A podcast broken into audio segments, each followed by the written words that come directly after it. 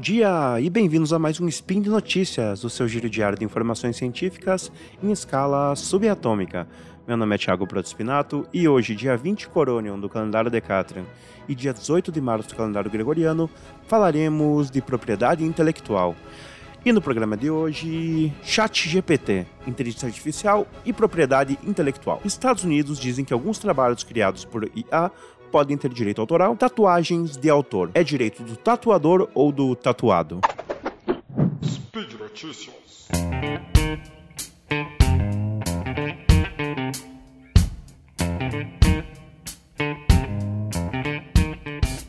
E na nossa primeira notícia de hoje, vamos falar de um tema bastante polêmico, que é a relação entre a inteligência artificial e a propriedade intelectual. Enfim, máquinas podem ser ou não detentoras de invenções. Nesse sentido, a notícia que a gente vai analisar agora fala do DABUS, Device for the Autonomous Bootstrapping of Unified Sentience. Esse é um tipo de inteligência artificial diferenciado, que é capaz de funcionar de maneira independente e criar inovações e invenções em diversas áreas do conhecimento. O próprio Dabos já criou algumas invenções com possibilidades de patente, e pedidos referentes a essas patentes já foram requisitados em vários países e jurisdições do mundo. Um desses países foi os Estados Unidos, que rejeitaram pedidos pois não reconhecem a condição de inventor a um algoritmo. Isso acontece porque, para a legislação do país, o algoritmo não pode ser considerado um ente de direito, não sendo possível registrar uma invenção em seu nome. Na Europa, também ocorreu o pedido, porém foi negado da mesma maneira. Já na nossa nação, o Brasil, a Procuradoria Especializada do Instituto Nacional da Propriedade Industrial, o INPI, emitiu um parecer referente ao pedido de patente figurando o Dabos como inventor. Entendeu então o instituto que na nossa nação a figura do inventor deve ser necessariamente um ser humano, uma pessoa. Porém, na Austrália e na África do Sul, aconteceu o reconhecimento do Dabos como um inventor, visto a lei australiana não exigir que uma pessoa física ou jurídica seja um inventor. Exige apenas que exista né, a figura do inventor. De acordo com o Tribunal Federal Australiano, um inventor é simplesmente um substantivo, e um substantivo pode ser uma pessoa ou uma coisa. Na África do Sul, apesar de grandes críticas, o escritório de patentes concedeu a patente ao Dabos como inventor sem maiores discussões ou dificuldades legais, argumentando que isso se deve a um ambiente político direcionado para promover a inovação. Com isso, podemos ver que mudanças profundas estão ocorrendo no mundo quando tratamos da questão da propriedade intelectual e das máquinas e da inteligência artificial pois é muito provável que seja cada vez mais frequente o uso de algoritmos para criar tecnologias e bens que vão ser patenteados no futuro. Ocorre que agora muito está sendo falado sobre o Chat GPT, desenvolvido pela iniciativa OpenAI.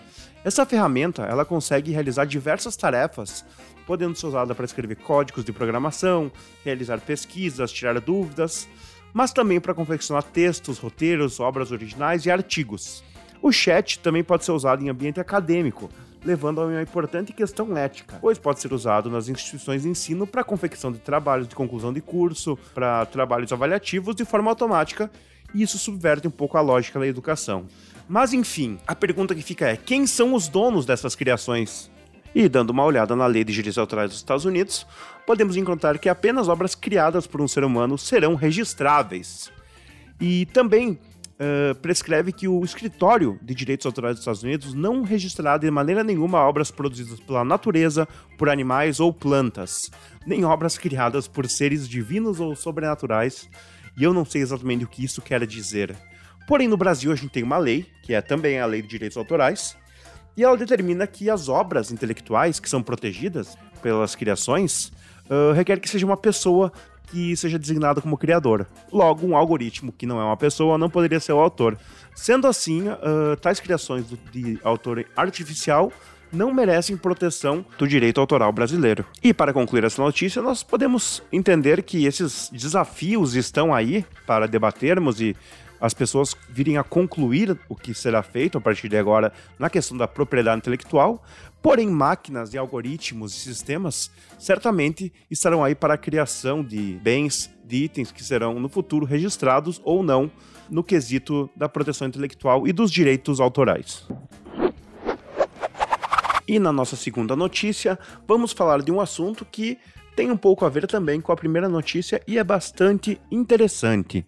Ocorre que recentemente os Estados Unidos e seu escritório de direitos autorais ele emitiu uma nova orientação para tentar esclarecer a comunidade sobre a questão de obras feitas por inteligência artificial, se elas são elegíveis ou não para serem objetos de direitos autorais na sociedade atual. E é interessante que, por enquanto, eles concluem que essa proteção da propriedade ela depende se as contribuições à tecnologia são, citando a notícia, o resultado de reprodução mecânica, de um mero pedido por texto sem qualquer auxílio da criatividade humana, ou se elas de fato refletem as concepções artísticas e mentais do autor que fez aquela obra. E com isso, por enquanto, tem-se que depende muito do que acontecerá quando da criação da obra. Se ela for usada de maneira a ser criada de maneira totalmente autônoma, sem qualquer tipo de interferência criativa humana, ela não poderá ser objeto de direitos autorais. Porém, ao contrário, se a inteligência artificial, no atual momento das coisas, é claro que isso pode mudar,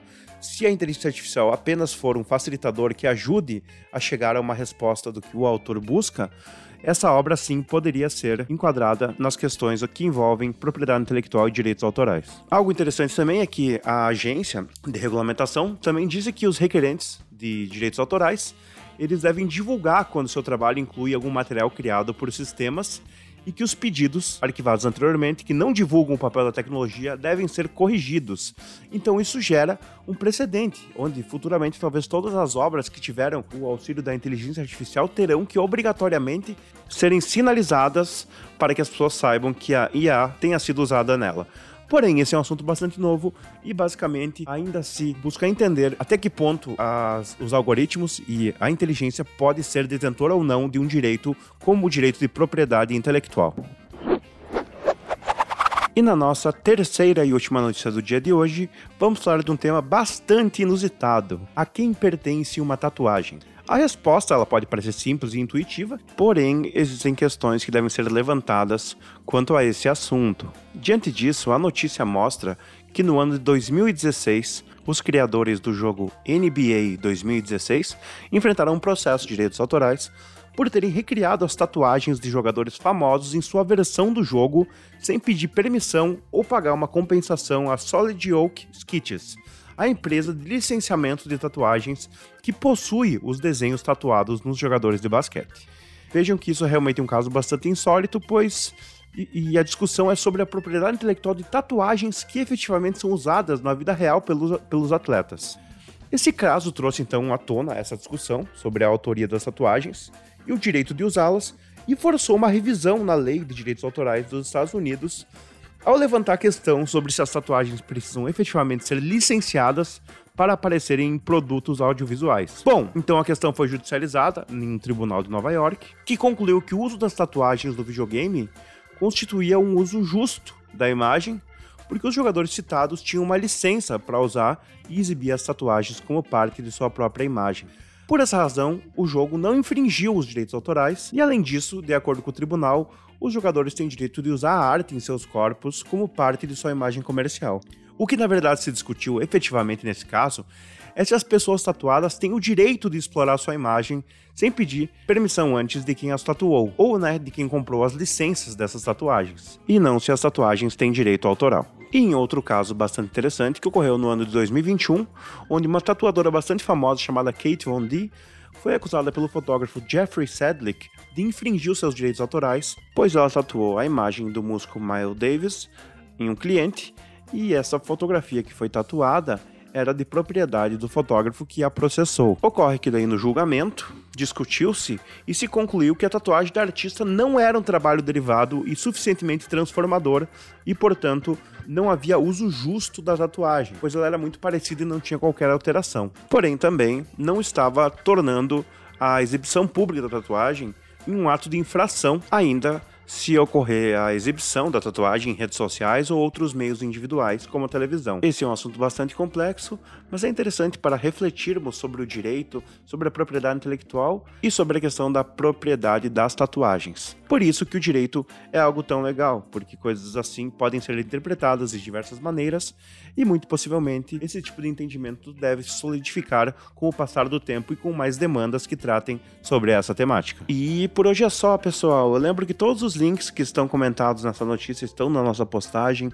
Deixe lá seu comentário, elogio, sua crítica, seu questionamento a equipe sempre gosta de receber um feedback dos ouvintes. Eu lembro ainda que esse podcast só é possível acontecer por conta do seu apoio no patronato do SciCast, no Patreon, Padrim e no PicPay.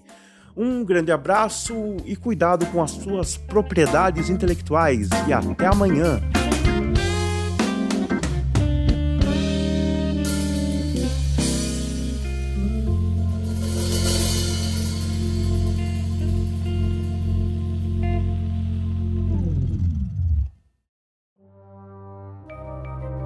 Este programa foi produzido por Mentes Deviantes. deviante.com.br.